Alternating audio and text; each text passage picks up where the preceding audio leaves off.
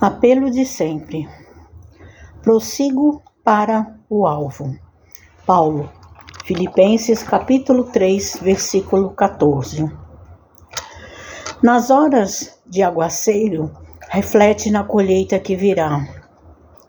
Nos instantes difíceis, age pensando na soma de alegrias que nascerão do dever cumprido.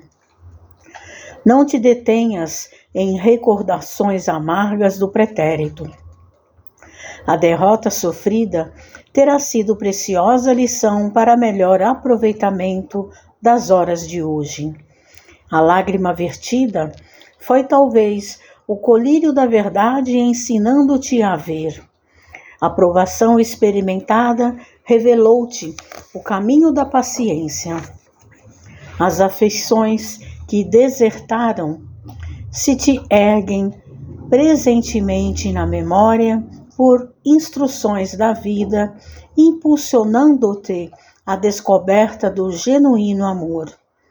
Para a frente é o apelo de mais alto.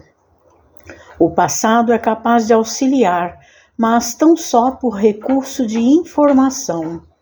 Se duvidas disso, reflete no automóvel em que te serves comumente.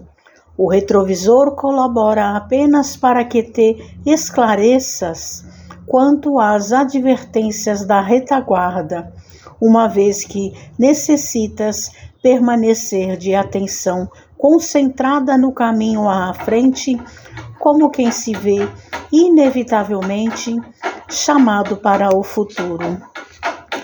Mensagem de Emmanuel no livro Ceifa de Luz, psicografia de Francisco Cândido Xavier.